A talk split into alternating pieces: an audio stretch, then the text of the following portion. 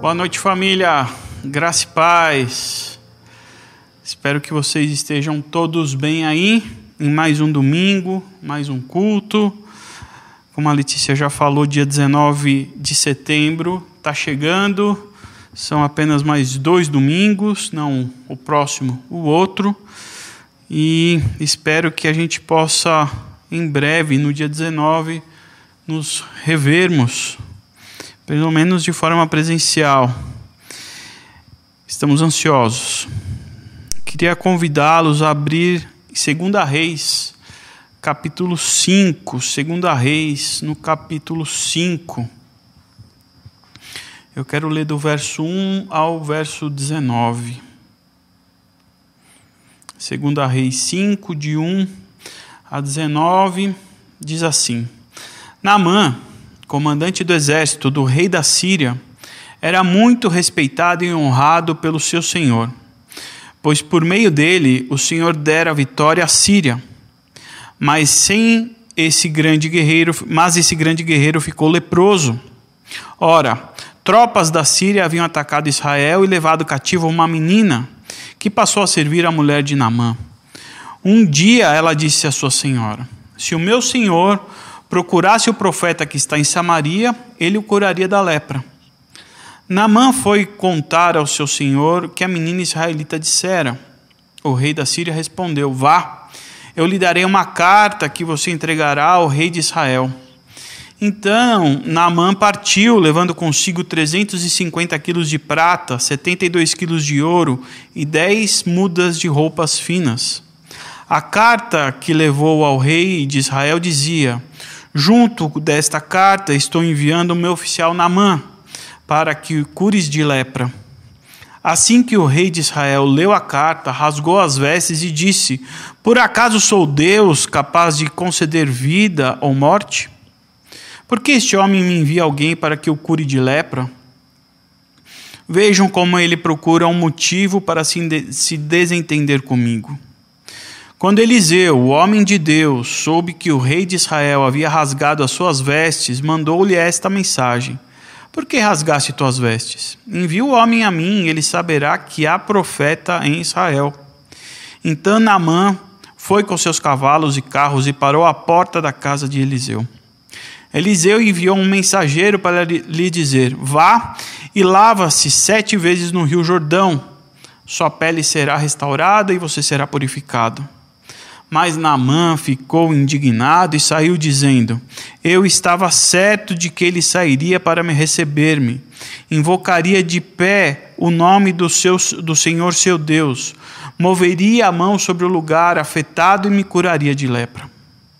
Mas não são os rios Abana e Farfar em Damasco melhores do que todas as águas de Israel? Será que não poderia lavar-me neles e ser purificado? Então foi embora dali furioso. Mas os seus servos lhes disseram: Meu pai, se o profeta lhe tivesse pedido alguma coisa difícil, o senhor não não faria? Quanto mais ele apenas lhe disse que se lavasse e seja purificado. Assim ele desceu ao Jordão e mergulhou sete vezes conforme a ordem de Deus.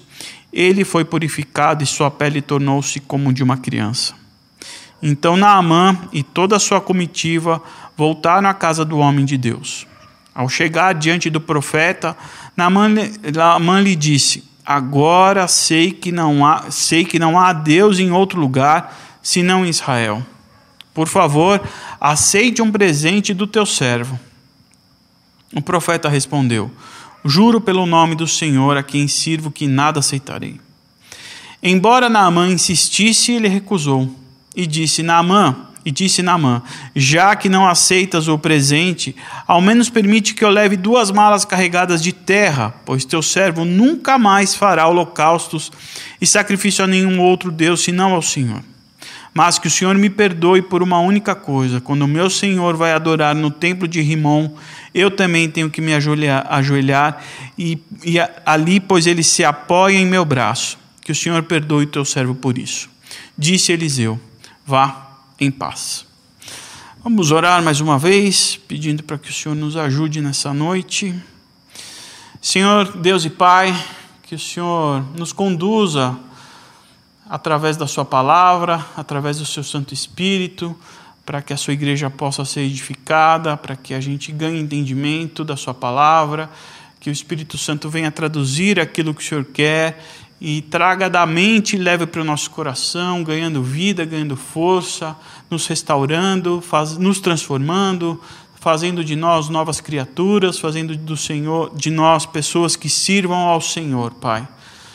Que nessa noite o Espírito Santo venha nos ministrar, que o Senhor venha nos conduzir e nos guiar através da Sua santa palavra, Pai. É o que nós te pedimos, em nome de Jesus. Amém. Paulo tinha razão quando ele escreveu que o Evangelho é loucura para aqueles que não creem. Um escândalo. Ouso afirmar até que o Evangelho pode até ser uma loucura, até mesmo para aqueles que creem.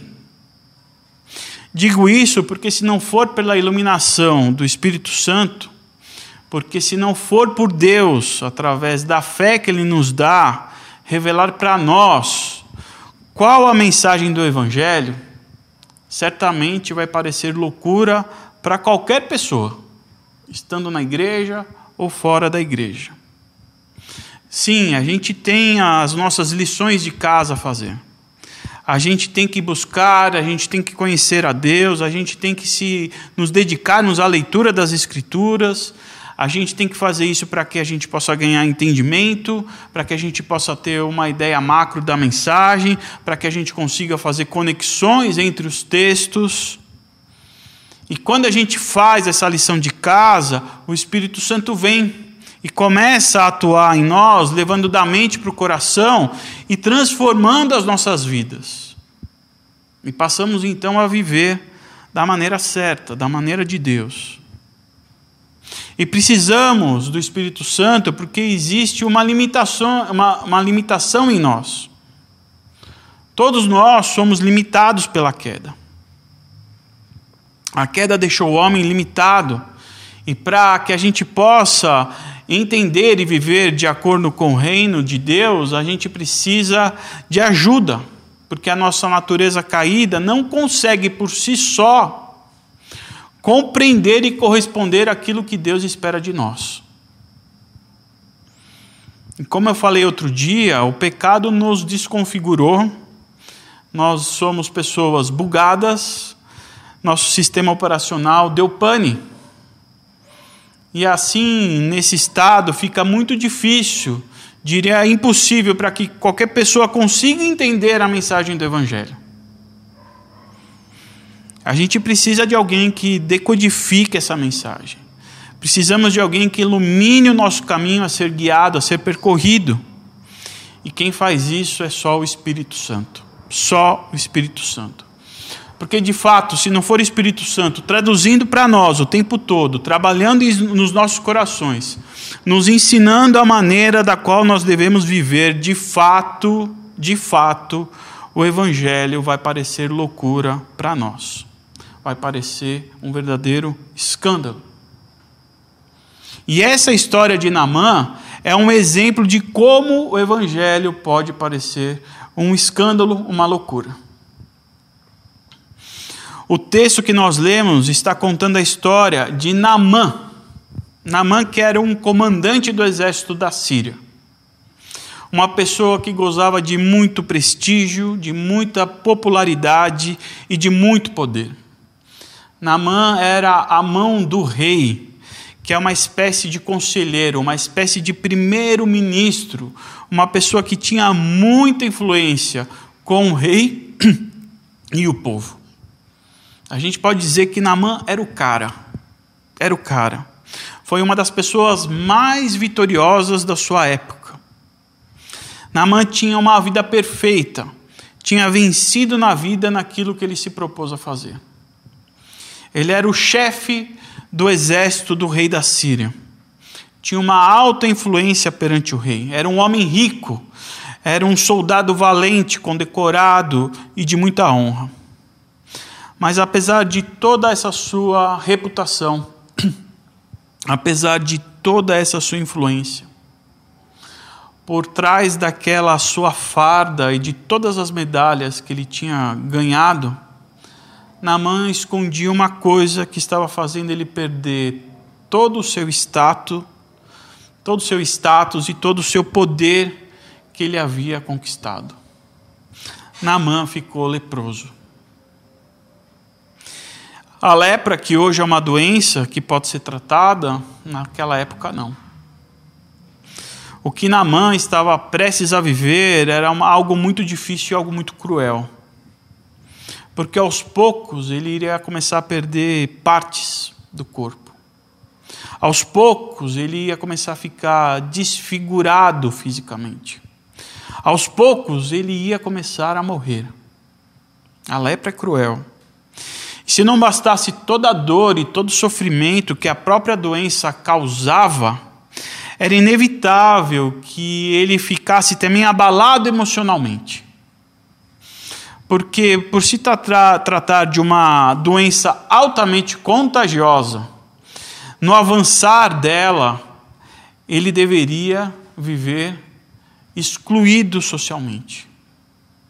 Não ia poder mais ver a família, não ia poder mais ver os seus soldados, não ia poder mais ver o rei, nada.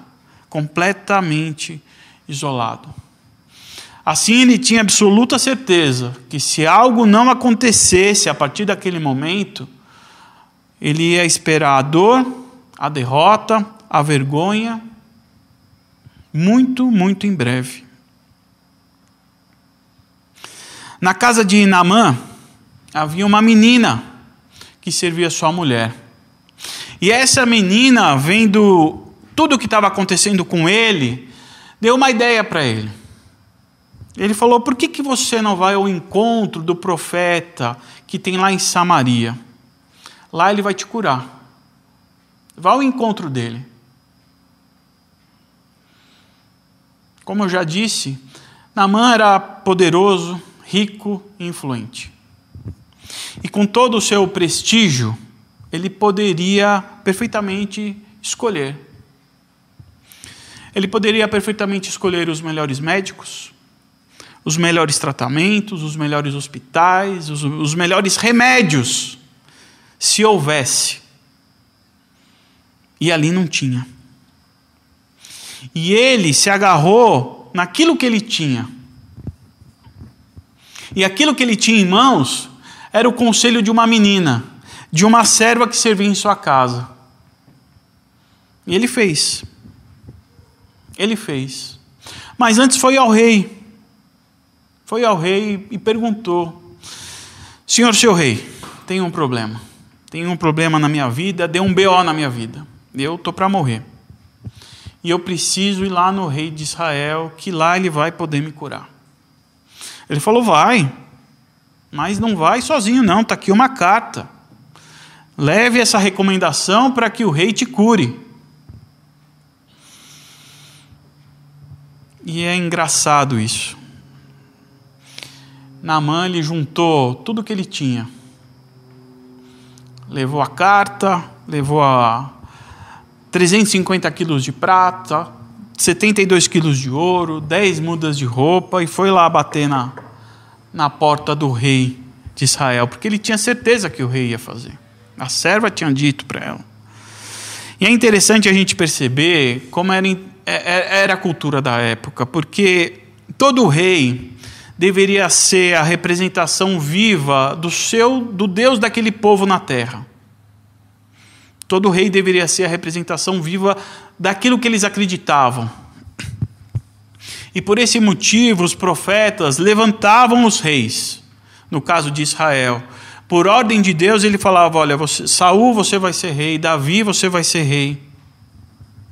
Era por esse motivo para que eles fossem a representação de Deus na terra. E quando Naamã tem a intenção de procurar o rei, ele entende que o rei vai estender a mão sobre ele para que Deus o curasse. Afinal, o rei era o segundo da escala ali, o primeiro na terra, o segundo da escala, era Deus e o rei. E quando a comitiva chega na porta do rei, o rei fica com medo. Fala, eita, o que, que esse cara vai me trazer? Mas o medo era por um único motivo. Aquele que deveria ser o representante de Deus aqui na terra estava muito longe de Deus. Mas muito longe de Deus. Ele não tinha o menor compromisso com Deus e não tinha o menor interesse com Deus. Ele não tinha nem capacidade de receber aquela carta, nem aquele homem, muito menos de apresentar a Deus. E o rei fala: o que, que esse camarada está pensando? Ele acha que eu sou Deus? Ele acha que, que eu, é molezinha curar a lepra? O rei ele ficou imaginando que era uma pegadinha. Esse rei aí da Síria, ele está querendo armar comigo. Ele está dando um problema para resolver, porque se eu não resolver, ele vai querer guerra. E diante desse impasse, um verdadeiro homem de Deus se levantou. Profeta Eliseu. Ele disse para o rei: Camarada, não tenha medo, manda ele aqui que eu resolvo. Eliseu, sim, era um homem de Deus. Eliseu, sim, era um homem que servia ao Senhor. E quando recebe a notícia sobre do que estava acontecendo, ele não perde tempo. Ele conhecia Deus, ele sabia do que Deus era capaz, ele sabia da soberania de Deus sobre as coisas e sobre tudo, ele sabia dos atributos de Deus, ele sabia e conhecia os poderes que o Deus a quem ele servia poderia realizar. E se a cura daquele homem estivesse no propósito de Deus, ele o curaria. E Namã foi ao encontro de Eliseu, com seus cavalos, com seus ouros, com suas pratas, e bateu na porta de Eliseu. Eliseu nem o recebeu. Ele mandou o um mensageiro lá e falou: manda essa mensagem para ele. Eliseu não recebeu o Todo-Poderoso da Síria. Ele não recebeu porque o Todo-Poderoso para Eliseu é o Senhor, e não um general que ostenta cinco estrelas, um homem condecorado. Para Eliseu, o Todo-Poderoso é Deus. Eliseu o tratou como trataria qualquer um. E mandou um mensageiro dizer: Olha, você quer se curar, então você vai naquele rio e mergulhe por sete vezes. Mas se para Eliseu o Todo-Poderoso é Deus, para o comandante-chefe do exército da Síria, para aquele homem que era a mão do rei, que era uma espécie de primeiro-ministro da Síria, ele tinha certeza que ele era o Todo-Poderoso. Ele, Namã, era o Todo-Poderoso. Afinal, ele que derrodava os exércitos, ele que tinha ganha, ganhado muitas guerras, ele que tinha conquistado muitos territórios, inclusive o território desse Deus a qual Eliseu servia. Namã tinha certeza que ele era o cara. E era apenas uma lepra que estava atrapalhando a vida dele. Só uma lepra. Porque do resto, ele era o Senhor perfeição.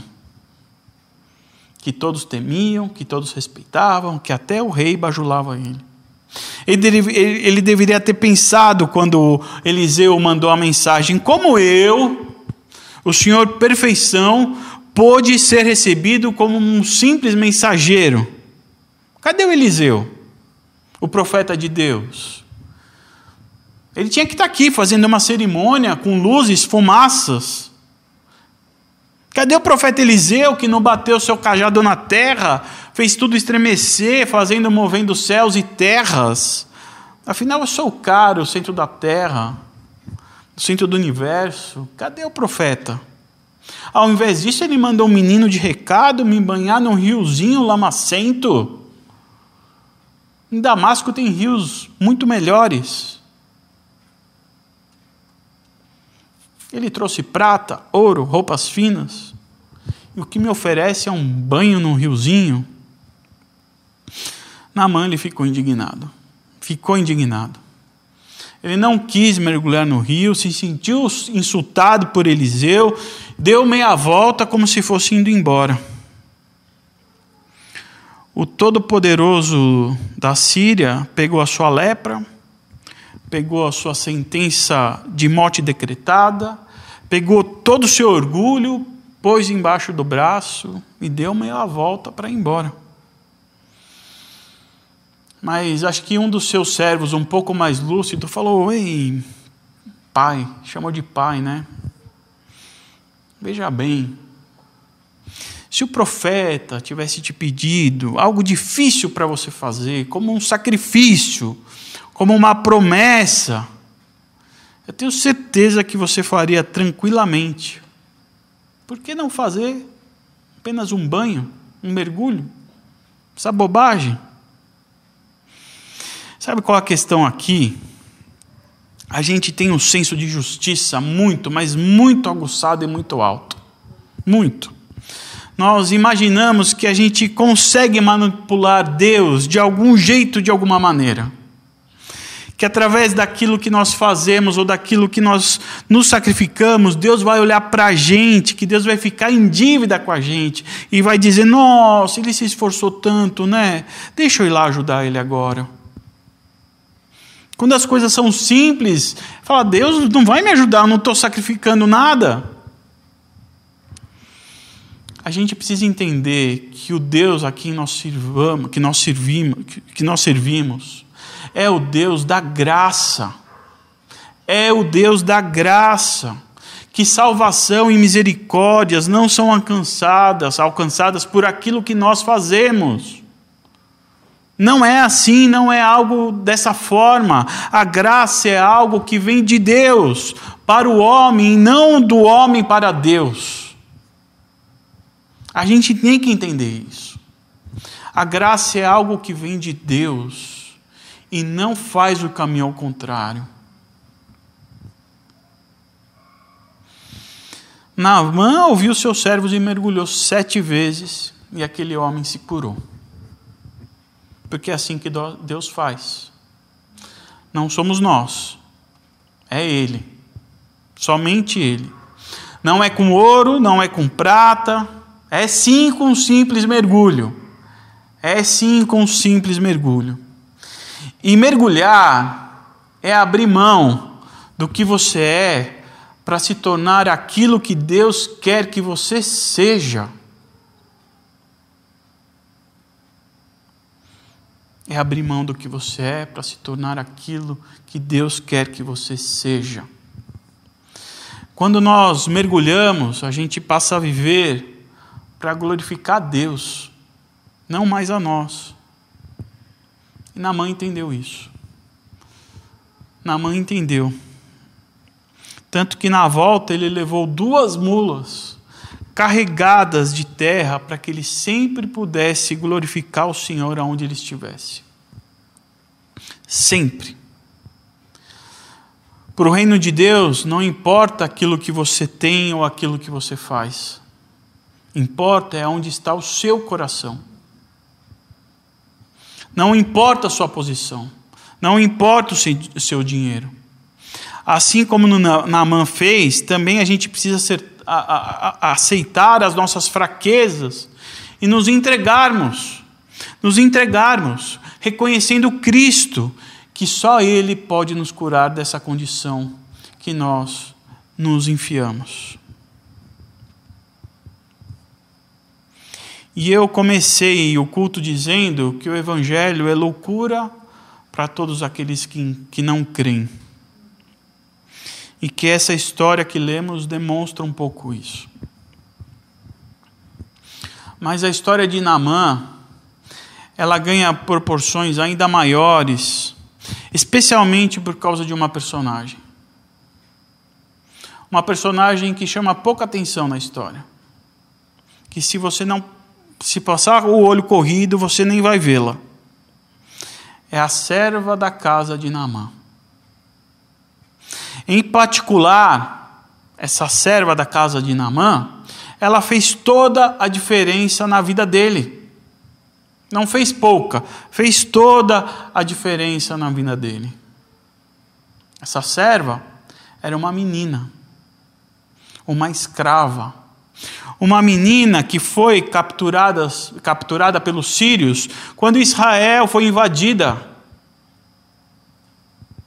cujos pais ou também foram escravizados ou foram mortos na frente dela. Uma menina com no máximo 14 anos, no máximo, que em razão dessa guerra teve sua vida arruinada, se tornando escrava, se tornando uma serva, sem pai, sem mãe. Me responde aí, quem era o chefe responsável por essa operação de guerra? Da qual a menina foi capturada como escrava? Quem foi, mesmo que de forma indireta, que não sabemos, responsável pela separação ou morte dos seus pais?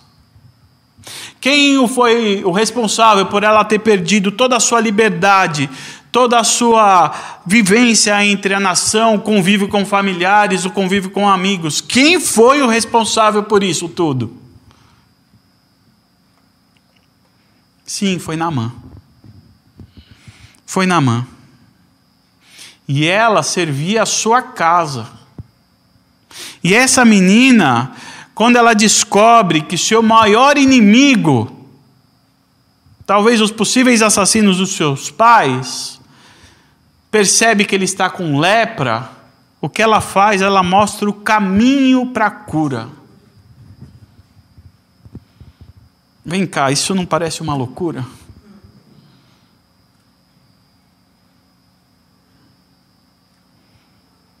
Ela não é uma loucura para aqueles que experimentaram o poder transformador do Evangelho. Para esses não é loucura. Aquela menina tinha todos os motivos para se vingar, mas ela ofereceu o amor. Ela disse: Ah, se o meu senhor procurasse o profeta, Só o Espírito Santo de Deus age desse jeito nos nossos corações.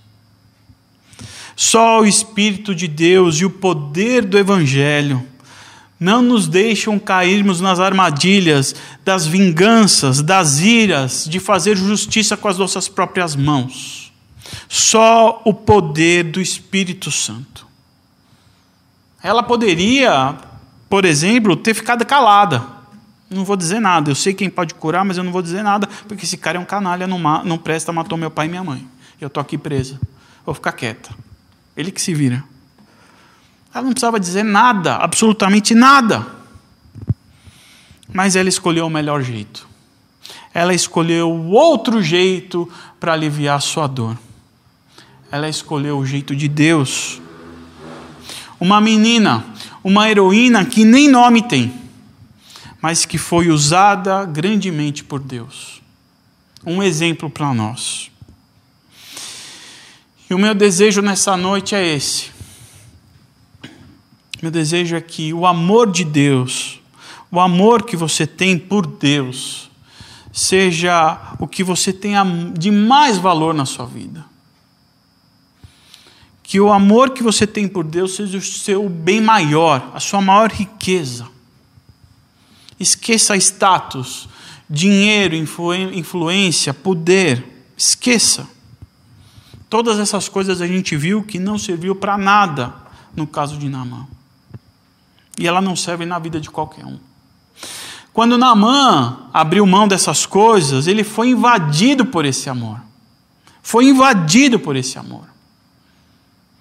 Amor esse que também invadiu uma menina que foi serva na sua casa. Uma menina que virou escrava e com apenas 14 anos, em meio à, à tragédia que a vida lhe deu, conseguiu oferecer ao seu maior inimigo aquilo que para muita gente pode parecer uma loucura. Ela ofereceu o poder transformador que só Deus consegue nos dar. Que nessa noite você possa abrir mão de tudo para mergulhar nesse rio de amor. Mergulha sete, oito, nove, dez vezes. Mergulhe quantas vezes for necessário. E deixa esse amor, esse poder, transformar também a sua vida e a vida de todos aqueles que te cercam. A gente vai ouvir uma música agora. Que você reflita e peça para que Deus ajude você, ajude a nós a entender que nós precisamos desse poder do Espírito Santo para transformar as nossas vidas. E quando essa transformação acontece em nós, a gente consegue transformar a vida de muitas e muitas e muitas pessoas. Depois a gente ora juntos. Amém.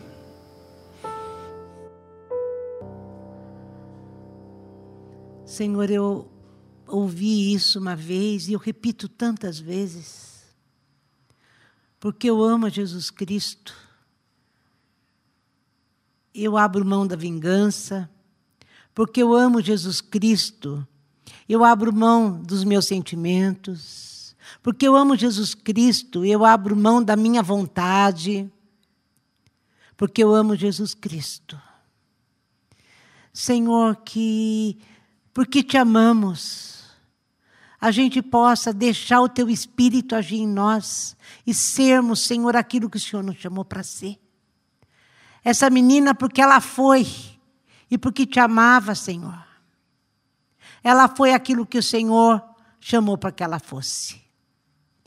Eu estava sentada pensando, porque ela te amou e te amava, Senhor.